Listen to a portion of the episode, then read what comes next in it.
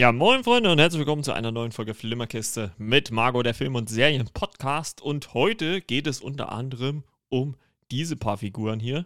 Ist der Fall auch schwer, der Weg auch weit, sie sind stets für dich bereit. Chip, chip, chip, chip, oh, Jab.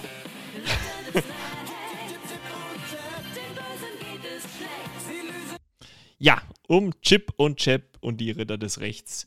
Ach, was habe ich diese Serie als ja, junger Bub ne, äh, geguckt und äh, ich glaube damals auf äh, Super RDL müsste das gewesen sein.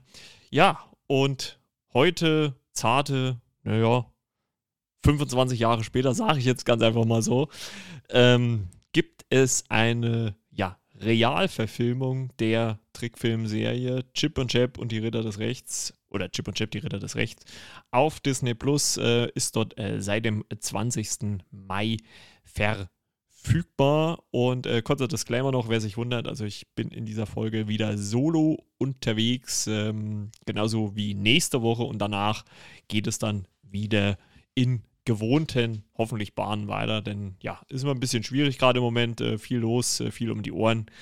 Und ähm, deswegen äh, nehme ich heute diese Folge solo auf. Also deswegen äh, wird sie vielleicht auch nicht gar so lang sein. Ja, wie gesagt, Chip und Chap und die Ritter des Rechts. Ähm, toller Film, also der, der, der Trailer, den es äh, davor gab, ähm, der hat mich schon richtig angefixt äh, gehabt. Und ähm, weil ich natürlich auch ja, Fan will ich vielleicht jetzt nicht unbedingt sagen, aber zumindest ähm, habe ich die Serie damals schon, ja, als Jugendlich, ja, Jugendlich ist vielleicht schon wieder zu alt, aber als äh, ne, junger Mensch äh, schon äh, des Öfteren gesehen und ähm, habe die Figuren eigentlich auch immer lieb gewonnen. Es lief, glaube ich, auch alles immer so in einem Programm von Gummibärenbande, Chip und Chap, Darkwing Duck, äh, was halt alles gibt. Ne? Und ähm, ja, ich habe mich schon gefreut, dass es da jetzt äh, eine neue Verfilmung gab. Und das Interessante war ja, dass sie äh, quasi äh, auf den Spuren von äh, Roger Rabbit äh, quasi wandeln und die Zeichentrickfiguren in die reale Welt quasi holen. Also die Zeichentrickfiguren leben mit den realen, mit den echten Menschen zusammen ähm, oder in der echten Welt. Und das fand ich eigentlich schon mal ganz cool, dass man diesen Weg gewählt hat.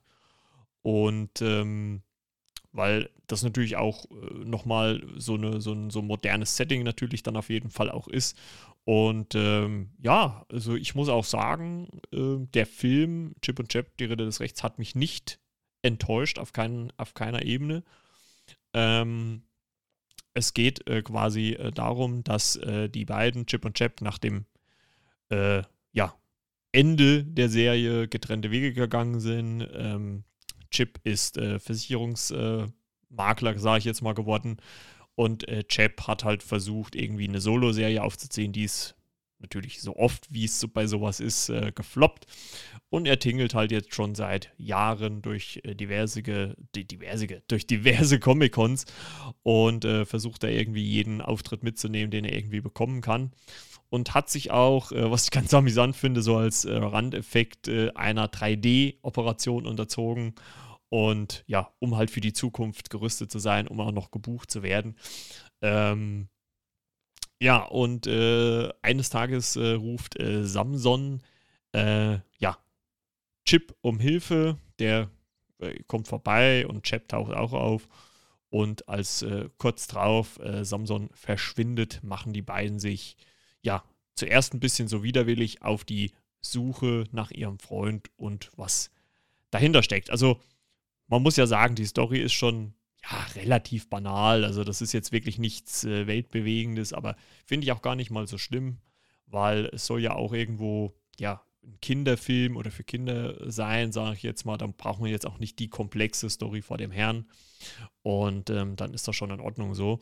Und es ist, macht aber wirklich irrsinnigen Spaß, den beiden äh, bei ihrem Abenteuer äh, zuzusehen. Halt, wie sie halt einfach auch so durch diese Comic-Welt, sage ich jetzt mal, oder reale Welt mit Comic-Elementen halt so, äh, ja, laufen, weil das muss man halt den Machern und auch äh, Disney, die, die, das natürlich auch produziert haben, äh, wirklich anrechnen, dass die wirklich es geschafft haben, nicht nur die hauseigenen äh, Referenzen, also was jetzt mittlerweile halt alles zu ähm, äh, Disney gehört, ne, also alles, was Fox mal war und so weiter.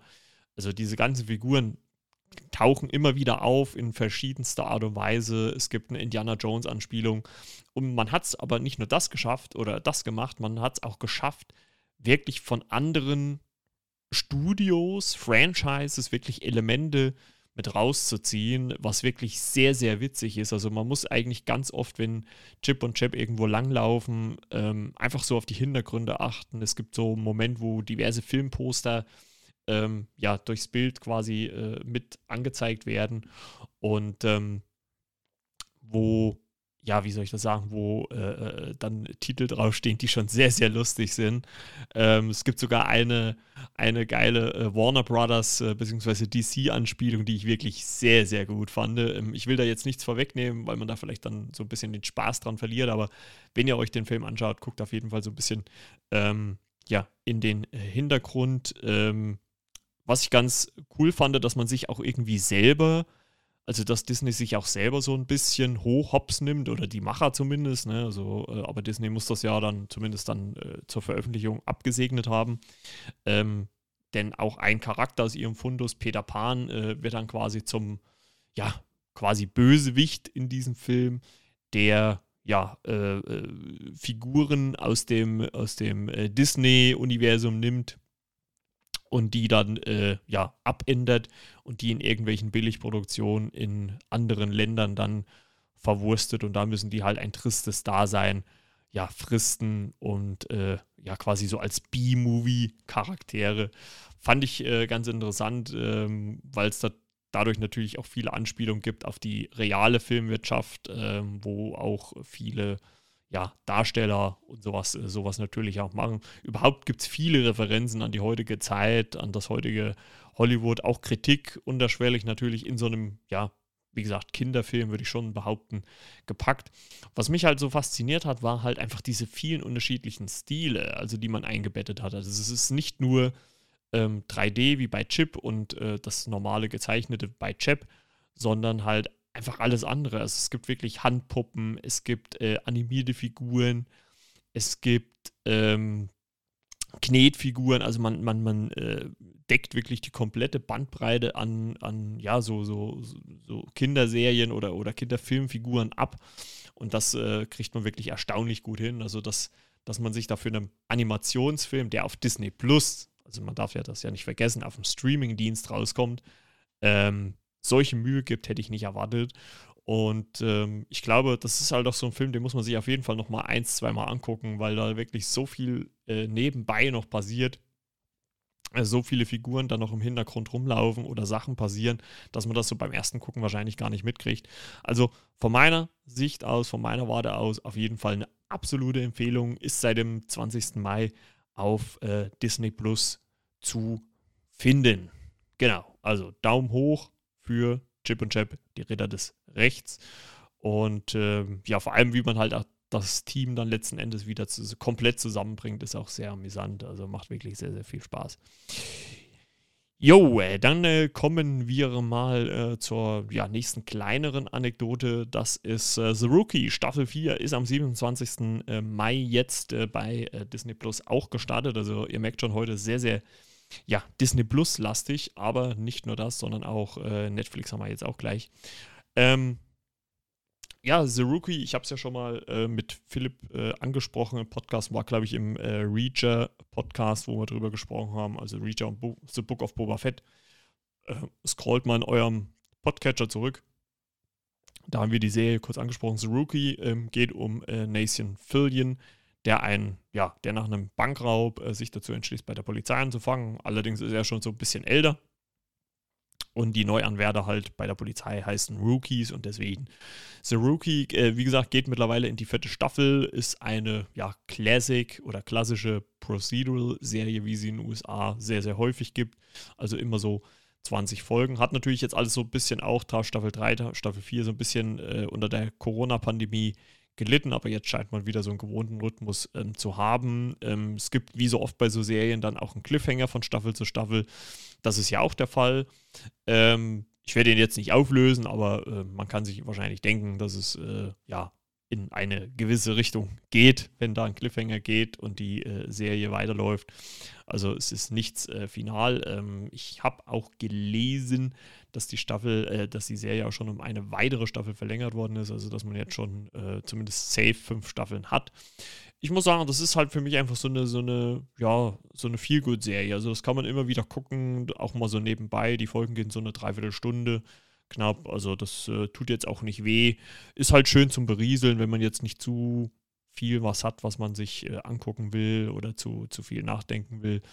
Da kann man sich schön berieseln lassen und äh, ist trotzdem gut unterhalten. Und das liegt vor allem halt auch an dem Hauptdarsteller Nathan Fillion. Den kennt man, wie gesagt, auch aus der lang, sehr langlebigen Serie äh, Castle oder auch ähm, in, äh, wie gesagt, äh, äh Suicide Squad hat er am Anfang den Typen mit diesen ja, abnehmbaren Armen gespielt.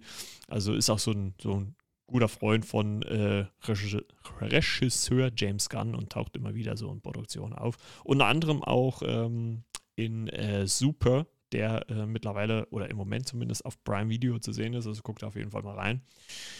Jo, also das ist einfach nur so eine Empfehlung. Was mir aufgefallen ist, dass nicht alle Folgen mit einmal ähm, da sind, sondern ähm, dass man äh, die Folgen wahrscheinlich äh, blockweise oder zumindest, also ich glaube nicht, dass sie jede Woche eine machen, aber zumindest, dass sie sie blockweise veröffentlichen, weil jetzt waren zwei Folgen zum Start und wahrscheinlich kommen dann noch welche ein bisschen später dazu, nach und nach. Ich werde es mal im Auge behalten. Ähm, aber könnte ich mir gut vorstellen, dass da irgendwie jede Woche zwei Folgen oder sowas kommen oder wie auch immer. Wir werden sehen. Ich äh, werde im äh, Podcast darüber berichten richten. Jo, ähm, dann kommen wir zu einer Serie, die ebenfalls am 20. Mai gestartet ist, wie Chip und Chap. Ähm, das ist die dritte Staffel von Love, Death and Robots. Eine, ja, äh, Animationsserie auf äh, Netflix, wie schon gesagt, äh, gibt es schon eine ganze Zeit lang, nämlich seit dem 15. März 2019 äh, ist die gestartet. Äh, Idee dahinter ist, äh, von äh, Tim Miller. Das ist unterem, äh, unterem, unter anderem der Regisseur von ähm, äh, Deadpool. Jetzt war mir doch glatt der Name empfallen und auch Terminator Dark Fate. Und äh, der hat hier mit, äh, zusammen mit David Lynch quasi, äh, mit David Fincher, Entschuldigung, diese Serie ins Leben gerufen. Ist jetzt, wie gesagt, mittlerweile die äh, dritte Staffel.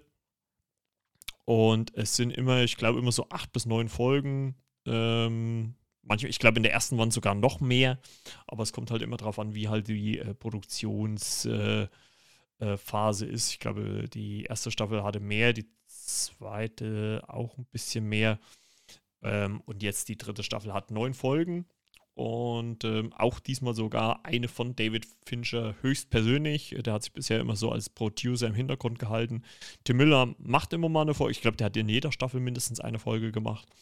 Und äh, ja, darauf werden wir auf jeden Fall mal kurz jetzt so ein bisschen eingehen. Wie gesagt, neun Folgen. Ähm, ich habe sie einfach mal chronologisch äh, mir auch hier notiert, sortiert wie auch immer. Und ähm, ja, dann können wir da drüber so ein wenig äh, raiden, würde ich mal so sagen. Ne?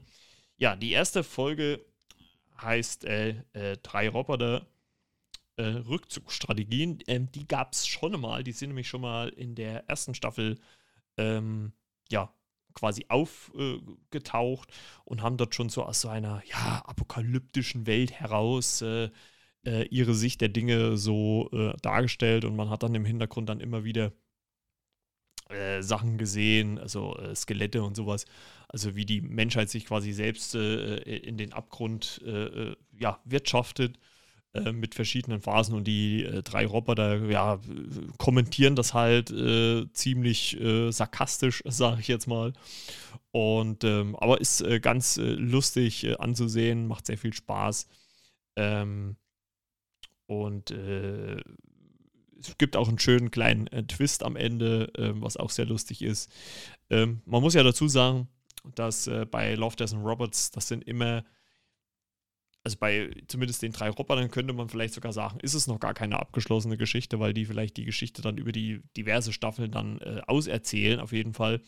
Aber normalerweise entweder bricht die Story irgendwo ab oder man äh, äh, schließt sie halt einfach innerhalb dieser Kurzepisoden ab. Also die gehen alle nicht länger. Ich glaube, die längste geht irgendwas um 20 Minuten.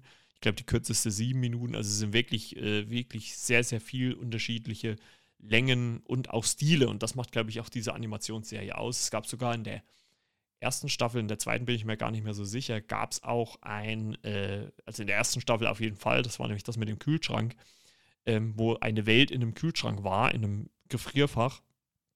Und ähm, da gab es dann wirklich auch real Menschen-Szenen, die man dort äh, quasi auch gesehen hat.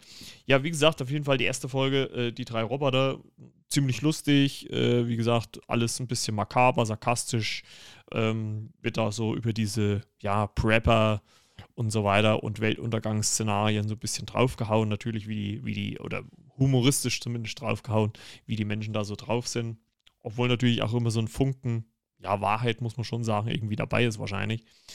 Ähm, fand ich äh, ziemlich äh, locker, leicht und fröhlich, habe ich mir dazu notiert. Und äh, optisch eher halt verspielt, weil die Roboter schon recht, also gerade der Orangen oder Rote, was der für eine Farbe hat, sieht schon sehr niedlich aus. Ähm, also schon eher so die etwas verspieltere Art und Weise. Ähm, hat mir gut gefallen, war eine solide Episode. Ähm, war gut. Jo, ähm, dann äh, kommen wir äh, zu schlechte Reise. Ähm, das ist, müsste, glaube ich, sogar die David äh, Fincher-Episode sein. Ähm, ein äh, ja, Schiff äh, auf dem Wasser wird von ähm, ja, einem Monster, von so einer Riesenkrabbe quasi, äh, kommt an Bord und äh, verschanzt sich dort im Laderaum und zwingt quasi die einen der Crew oder die Crew, sie dieses Wassermonster auf eine ähm, Insel zu bringen, damit dieses, diese, diese Riesenkrabbe quasi andere Menschen noch töten kann, um ihre Brut zu ernähren. Und ähm, äh, ich glaube, der Navigator des Schiffs äh, wird dann äh, quasi unter Deck geschickt, um mit diesem Monster zu verhandeln und äh, ja, äh, macht dann mit diesem, ja, mit dieser Riesenkrabbe quasi dann auch einen Deal aus ähm, und versucht parallel dann auch äh, die Crew, die übrige Crew auf seine Seite zu ziehen, kann man das so sagen, oder zumindest äh, denen ihre Meinung einzuholen. Und ähm, ja, das, das erstreckt sich dann äh, bis dahin, dass er die Crew nach und nach auch dezimiert und dieser Riesenkrabbi dann, äh, Krabbi, dieser Riesenkrabbe dann auch zum Fraß vorwirft. Und ähm, ja, also ziemlich äh, äh blutig, ähm, muss ich sagen, ziemlich brutal. Und man merkt halt auch, in welchem ja, Dilemma nicht nur er, sondern halt auch die, die, die Crew halt ist, weil sie natürlich irgendwie auf der einen Seite ihren eigenen Arsch retten wollen, aber auf der anderen Seite ähm, auch nicht wollen, dass jetzt irgendwelche Auswärtigen ähm, darunter leiden müssen. Und ähm, es gibt auf jeden Fall äh, gegen Ende dieser Episode, also ich fand sie schon, vielleicht kurz als Einwand, äh, schon sehr realistisch animiert, mit so leicht ja, ich würde schon sagen, so, so, so leicht verzogene Zügen. Also man, es sind schon Menschen, aber sie sind schon leicht äh, modifiziert, würde ich jetzt einfach mal so sagen. Und ähm, nachdem halt äh, dieses Monster, wie gesagt, Leichen braucht, ähm, entwickelt sich das halt immer weiter. Und ähm, ich meine, Spoilerwarnung brauche ich, glaube ich, für diese Kurzgeschichten nicht groß zu machen. Es gibt dann auch äh, ein äh, tolles Finale dann auch am Ende, wenn man das Finale nennen möchte. Ist jetzt vielleicht auch ein bisschen weit hergeholt, ein bisschen übertrieben. Aber auf jeden Fall gibt es auch eine geile äh, animierte Slow-Mo, die hat mir wirklich sehr, sehr gut gefallen. Optisch, wie gesagt, sehr nah am Realismus, leicht veränderte Menschen. Ja, war, war wirklich eine gute Folge, äh, solide, also eine der besseren Stories auf jeden Fall. Ne? Also Animationsstil war auch top, aber auf jeden Fall auch eins der besseren Story ist. Also das war schon wirklich äh, ganz gut, hat mir ziemlich gut gefallen, aber allerdings auch sehr düster. und auch brutal, muss man sagen. Also schon, ähm, das muss man vielleicht auch allgemein über diese dritte Staffel sagen, die ist schon sehr, sehr explizit, was das Ganze eingeht. Und ähm, ja, muss man, glaube ich, auch mit klarkommen, sage ich jetzt mal.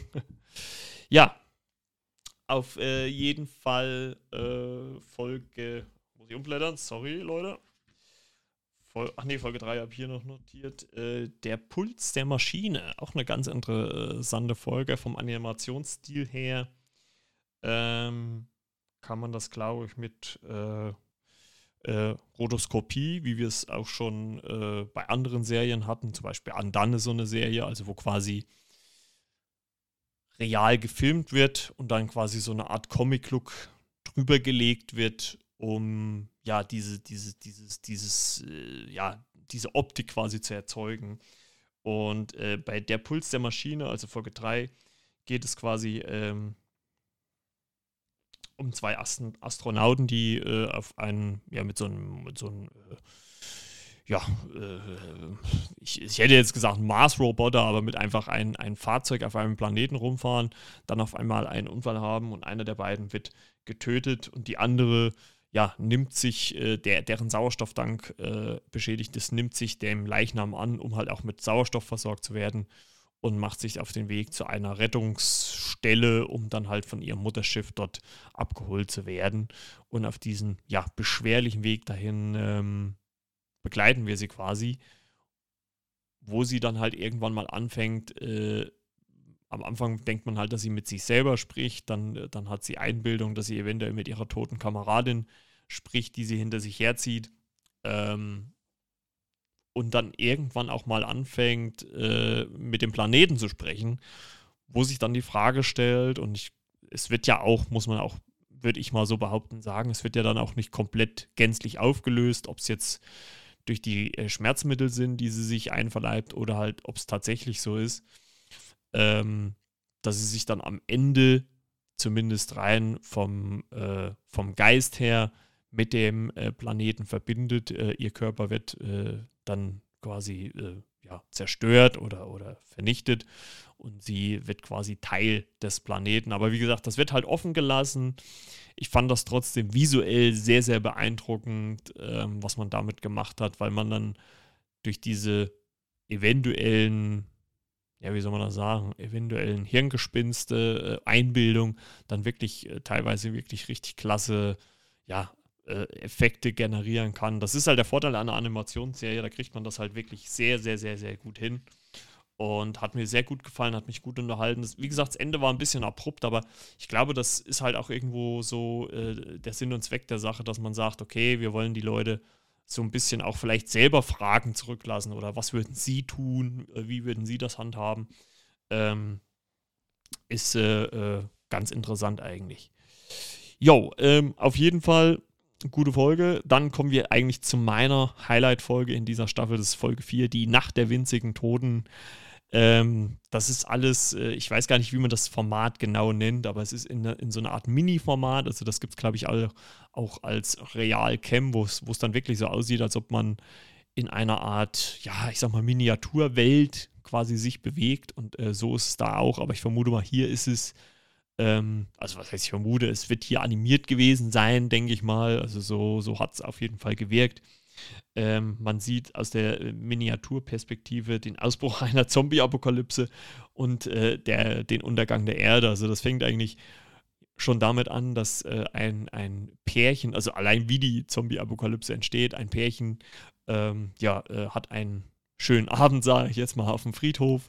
Und als dann eine, äh, als der Typ dann ein, ein, ja, ein, eine Grabstätte besteigt, äh, passiert das Unglück und die äh, Zombies werden zum Leben erweckt. Und von da an, ja, äh, begleiten wir quasi diese Zombie-Apokalypse äh, bis so, so eine Art Mad Max-mäßig auch. Ähm, dann äh, gibt es einen Atomschlag. Ähm, es gibt, also am Anfang hört man immer nur so also es wird dann immer nur so ein bisschen, äh, dass man gar nicht so richtig Stimmen hört, äh, bis dann irgendwann mal das Telefon im Weißen Haus klingelt und dann auch der Präsident sagt, was, Zombies in meinem Land? Nicht mit mir. Und man sieht dann überall, wie die äh, ja, Atomraketen äh, gen Himmel steigen. Ähm, sehr, sehr amüsant, sehr kurzweilig, ist auch die kürzeste Folge mit sieben Minuten. aber unglaublich toll inszeniert und, und äh, unterhaltsam. Hat mir sehr, sehr viel Spaß gemacht. Ähm, und da merkt man halt auch, wie kreativ man äh, sein kann, muss und darf, wenn man solche Folgen hier macht. Und äh, fand ich wirklich sehr, sehr gut. Hat mir gut gefallen. Äh, bis dann auch wirklich ganz zum Schluss, äh, wo man dann merkt, ah, dieses ganze Riesenchaos da auf der Erde ist dann halt im Endeffekt nur ein Furz. Ne? Sprichwörtlich. Guckt euch die Folge an, dann wisst ihr, von was ich rede. Ähm, für mich aber auf jeden Fall die Highlight-Folge, nicht äh, wie viel, für viele andere die letzte im Bunde, aber dazu komme ich gleich. Dann kommen wir auch äh, zu einer sehr, sehr unterhaltsamen Folge äh, im Comic-Look. Also es sieht auch sehr gezeichnet aus, obwohl ich nicht glaube, dass es äh, alles so ist. Also ich würde mal sagen, es ist wahrscheinlich äh, animierter Zeichen-Look. Ähm, aber anders als Rotoskopie, also ich würde schon eher noch mehr in die Zeichentrick-Richtung äh, bewegen. Vielleicht ist es auch tatsächlich Zeichentrick. Es ist wirklich sehr, sehr schwer zu sagen. Ähm, obwohl ich schon sagen würde, hier ist es eher noch gezeichnet, also händisch gezeichnet als äh, bei ähm, der äh, Folge äh, Der Puls der Maschine, weil da ist es definitiv Rotoskopie. Und ähm, hier geht es quasi um eine äh, Armeeeinheit, die gegen einen ja, äh, mechanisch modifizierten Bären kämpfen muss. Und ja, äh, nach und nach von diesen Bären dezimiert wird. Was ich wirklich äh, sehr brutal finde auf der einen Seite, aber auch irrsinnig unterhaltsam. Es kommen zwar ohne Ende Macho-Sprüche, also äh, das ist wirklich an, an Testosteron wahrscheinlich nicht zu überbieten, was man dort hört und, und, und sieht. Und auch, ne, klar kann man das vielleicht auch ein bisschen als stumpf oder sowas äh, äh, abtun, aber trotzdem muss ich sagen, äh, echt, echt unterhaltsam ähm, und auch wirklich bis zum letzten Ende äh, spannend, beziehungsweise auch brutal, also wirklich hart. Ähm, ich fand sie wirklich ziemlich cool und für mich kommt sie auch direkt nach Folge 4. Äh, sehr unterhaltsame Folge, auf jeden Fall. Guckt auf jeden Fall mal rein. Dann kommen wir für mich zu einer etwas schwächeren Folge und damit tue ich mich auch immer so ein bisschen schwer, weil ich dann immer so das Gefühl habe, hm, äh, bei Videospielen hat man das ja ganz oft, dass es so Render-Videos gibt, wo dann quasi schon ja, Story-Elemente oder sowas erzählt werden. Und hier ist es halt ähnlich. Ähm, das ist die Folge 6 äh, Schwärmer. Ähm, da geht es quasi um einen, einen Austausch äh, zwischen, zwischen, zwischen einer außerirdischen Rasche, Rasche, Rasse und den Menschen. Ähm, wo ja quasi auch natürlich das, das, die Intelligenz der Menschen, aber auch äh, deren ja, Leben auf der Erde oder wie sie leben, halt auch in Frage gestellt wird. Ähm, fand ich eher mittelmäßig. Ähm, wie gesagt, erinnert mich halt stark an so eine Computer-Render-Video-Animation. Hätte ich jetzt vielleicht so nicht unbedingt äh, gebraucht, aber ja, man, man nimmt sie so mit, glaube ich. Es ist, glaube ich, eine eher, eher äh, durchschnittliche Folge, würde ich jetzt mal so sagen. Und ähm, ja, also muss man jetzt, glaube ich, vielleicht äh, nicht unbedingt in Gänze äh, gesehen haben. Kann man mal mitnehmen, ist so in diesem neuner Teilbrei so gut mit dabei. Ähm, die nächste Folge, auch die für mich äh, persönlich zu diesen Top 3 Folgen gehört, ist Masons Rutten. Äh, Rutten. Da geht es um einen Farmer, der sich ja äh, gegen eine Rattenplage zur Wehr setzt und als er merkt, dass die Ratten ähm, ja intelligent geworden sind und mit Waffen auf mich schießen, äh, ja, äh, kauft er sich äh, diverse Roboter, die dafür zuständig sind, diese Rattenplage zu beseitigen. Das fängt eher noch, ja, teilweise harmlos an, wird dann aber gegen Ende wirklich zu so einer Art äh, äh, Terminator, der die Ratten wirklich ohne Erbarmen jagt und, und ja, auch niedermetzelt auf ziemlich blutige und drastische Weise, bis es dann halt äh, zu einem Moment kommt, als der äh, Farmer Mason dann einlenkt und äh, dann doch äh, ja das Gute sieht und diese, diesen Roboter dann zerstört. Ähm, ist so ein bisschen abstrakter Animationsstil, aber hat mich schon so ein bisschen in die Pixar-Richtung, würde ich mal so, ja, doch, Pixar, würde ich schon sagen, so ein bisschen gelenkt vom, vom Stil her. Ähm, war schon ganz cool. Und ähm, kann man sich auf jeden Fall mal, mal angucken. Ähm, es kommt vielleicht dann auch der, der Turn am Ende von Mason ein bisschen plötzlich. Also das, das ging mir auch so. Das habe ich schon im Vorfeld gehört, dass das manchen irgendwie sauer aufgestoßen ist, dass äh, wirklich bis kurz vor Schluss hier die, die Ratten wirklich brutalst äh, niedergemäht werden und dann so im letzten Moment dann doch irgendwie Friede, Freude, Eierkuh. Ja, kann man vielleicht dann ein bisschen kritisch sehen, aber ich sehe es halt auch einfach so. Es ist eine Kurzgeschichte, ähm, man muss das so ein bisschen äh, komprimiert reinpacken. Nehme ich gerne hin, aber für mich auf jeden Fall auch einer der besseren Episoden. Auf jeden Fall. Also für mich persönlich sehr unterhaltsam. Ähm, dann äh, kommen wir zu Folge 8.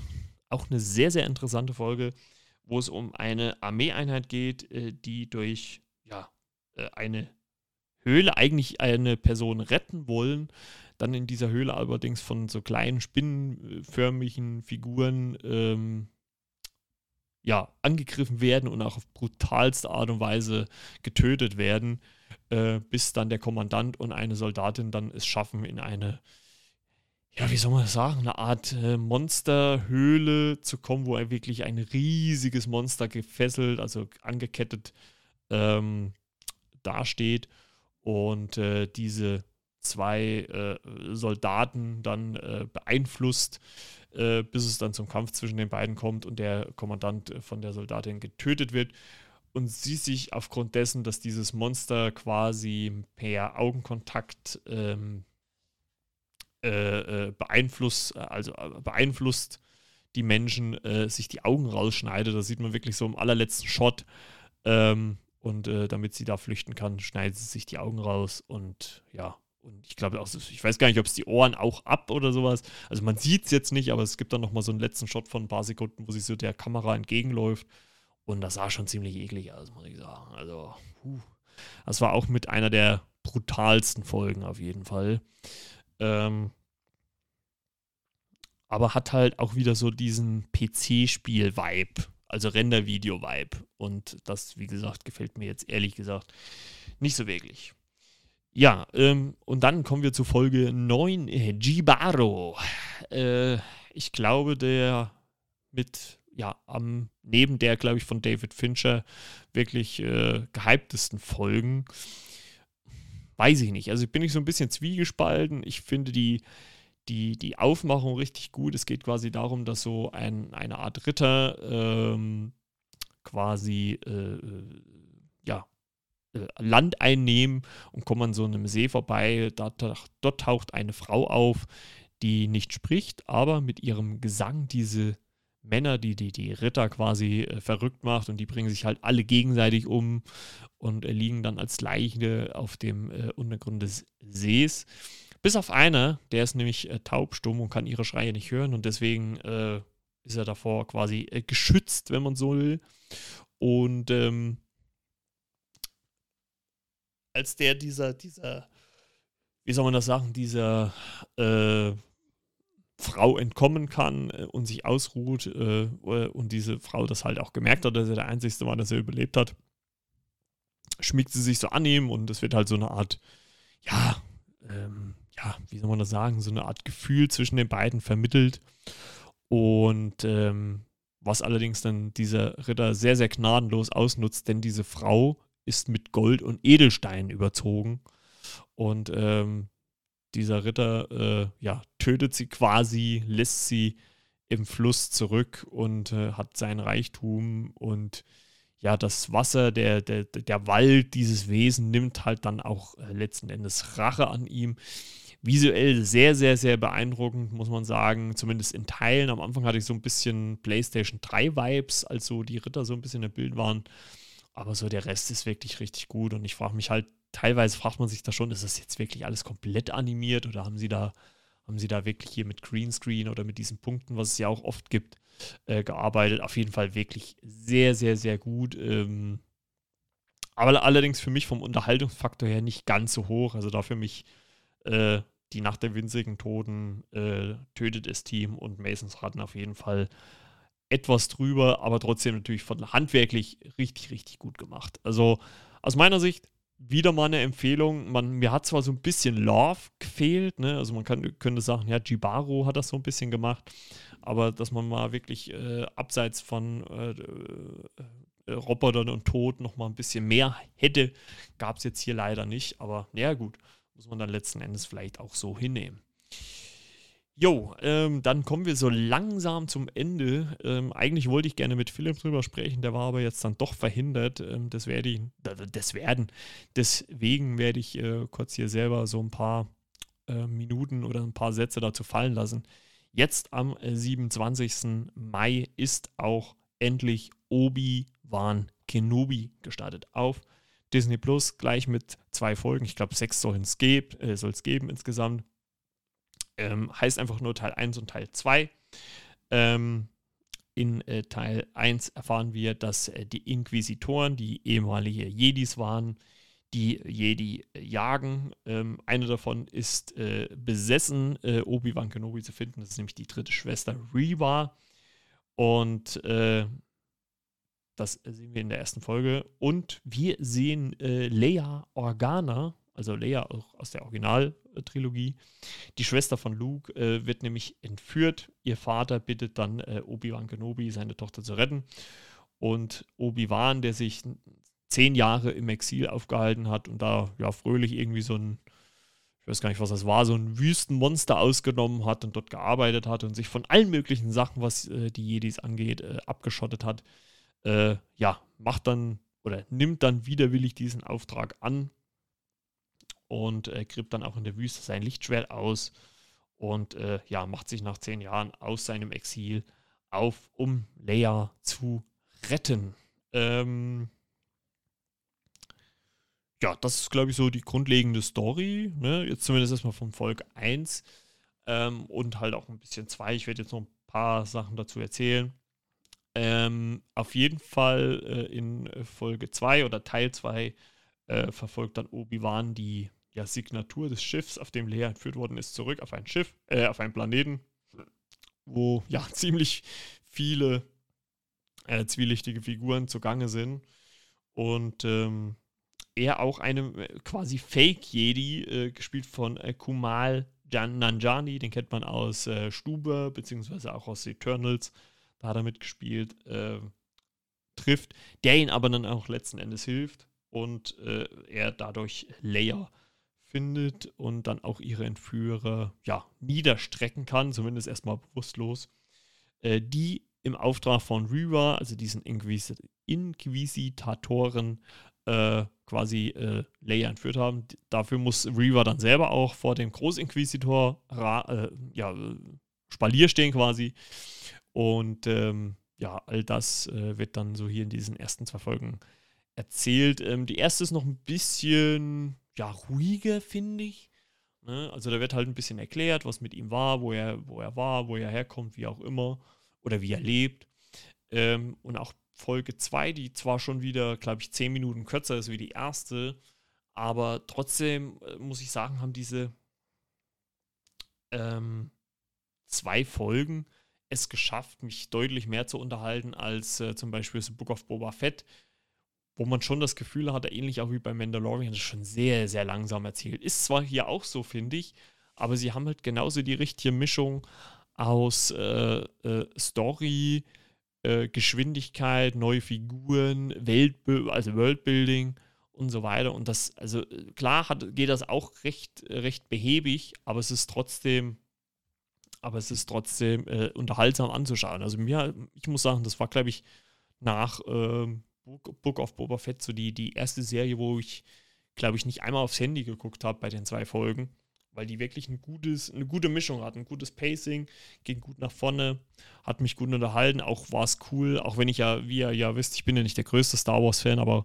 es war schon irgendwie cool, äh, Ewan McGregor äh, wieder als ähm, ja, Obi-Wan Kenobi zu sehen und äh, wie wir ja alle wissen, äh, äh, Spoiler, Hayden Christensen als äh, Lord, Lord Vader äh, kehrt ja auch wieder zurück und das wird auch am Ende von Folge 2 angeteased. Also ich bin wirklich gespannt, inwieweit das dann ausartet. Ähm, ich fand auch das Mädchen, was ähm, Leia gespielt hat, wirklich sehr, sehr knuffig. Ähm, die hat das wirklich äh, sehr, sehr gut gespielt. Äh, ich, ich gucke mal, ob ich ihren Namen finde. Nee, leider nicht. Schade. Ja, auf jeden Fall, ähm, die fand ich sehr, sehr äh, knuffig. Äh, vor allem, wie sie halt auch äh, Ewan McGregor, also Obi-Wan, äh, wieder Part gibt. Ähm, äh, also sehr, sehr gut. Also er sagt dann auch irgendwann in der Folge selber, äh, wie alt bist du eigentlich? Und sie sagt 10. Und ja, du sprichst aber nicht so wie 10, sagt er zu ihr. Also ich fand das schon eigentlich alles ziemlich, ziemlich gut, hat mich auch äh, wirklich super unterhalten. Und äh, ja, ich bin mal gespannt, wie es weitergeht. Äh, wie gesagt, äh, The Book of Boba Fett war ja dann doch etwas schwächer. Und ich werde auf jeden Fall versuchen, wenn jetzt in den nächsten, nach den nächsten vier Wochen die Serie gelaufen ist, mit Philipp da nochmal ein bisschen ausführlicher drüber zu reden. Ähm, und da werden wir dann hoffentlich natürlich dann auch wieder eine Folge hier zusammen haben. Auf jeden Fall äh, bin ich da sehr, sehr positiv gestimmt. Es gab jetzt auch schon einen Endor-Teaser. Der kommt, glaube ich, Ende August. Also es, also es sammelt sich eigentlich schon wieder. Also es kommt äh, She-Hulk im August, am 17. glaube ich, äh, dann Endor oder Andor, Endor und ja, ist auf jeden Fall jede Menge los. Ja, und das soll es auch schon wieder mit dieser äh, Folge gewesen sein. Ich will es jetzt solo nicht allzu lang machen. Ich glaube, jetzt äh, 40 Minuten ist man dann schon ja, mehr als äh, genug. Und äh, deswegen äh, bedanke ich mich, äh, dass ihr trotz dessen zugehört habt. Und ja, grundsätzlich einfach mal vielen, vielen Dank an alle, die hier Woche für Woche einschalten. Ich weiß, es ist manchmal schwierig, wenn gerade diese Solo-Folgen kommen. Ähm, ich versuche da wirklich dran zu arbeiten, dass wir immer so oft wie möglich natürlich Gäste haben, ähm, aber ihr müsst leider halt auch verstehen, dass manchmal auch private und berufliche Sachen dann auch manchmal dazwischen kommen und ich möchte es eigentlich einfach ungern, dass wir dann irgendwie mal eine Folge nicht machen ähm, oder auslassen, das fände ich irgendwie doof.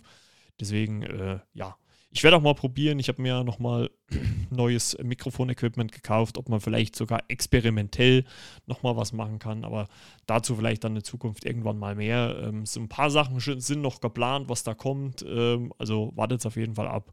Und äh, ich würde sagen, äh, wir hören uns in der nächsten Woche wieder. Wie gesagt, gibt es auch wieder äh, etliche Shots in einer Folge komprimiert. Also und danach äh, wollen wir hier geplant zumindest über Jurassic World Dominion sprechen. Und äh, ja, dann äh, geht das ja alles Schlag auf Schlag. Ne? Gut, die Freunde, das soll es gewesen sein. Äh, falls ihr mit einer Sprachnachricht im Podcast sein wollt, äh, könnt ihr das gerne tun. Äh, könnt mir die schicken unter flimmerkiste.yahoo.com. Beziehungsweise könnt ihr es auch über Instagram machen. Ich weiß nicht, wie das ist mit dem Abspielen, ob das Instagram so oft erlaubt, weil es gibt manche Apps, die erlauben das nur einmal. Schauen wir mal. Aber auf jeden Fall über flimmerkiste.yahoo.com könnt ihr gerne eine Sprachnachricht schicken. Wenn ihr Feedback, Kritik oder Anregungen habt, dann gerne her damit. Und ja, das soll es, wie gesagt, für diese Woche gewesen sein. Äh, ja, wünsche euch eine schöne Woche. Genießt das schöne, hoffentlich schöne Wetter ne? und bleibt gesund. Passt auf euch auch. Alles Liebe, alles Gute, euer Marco. Wiederhörnchen.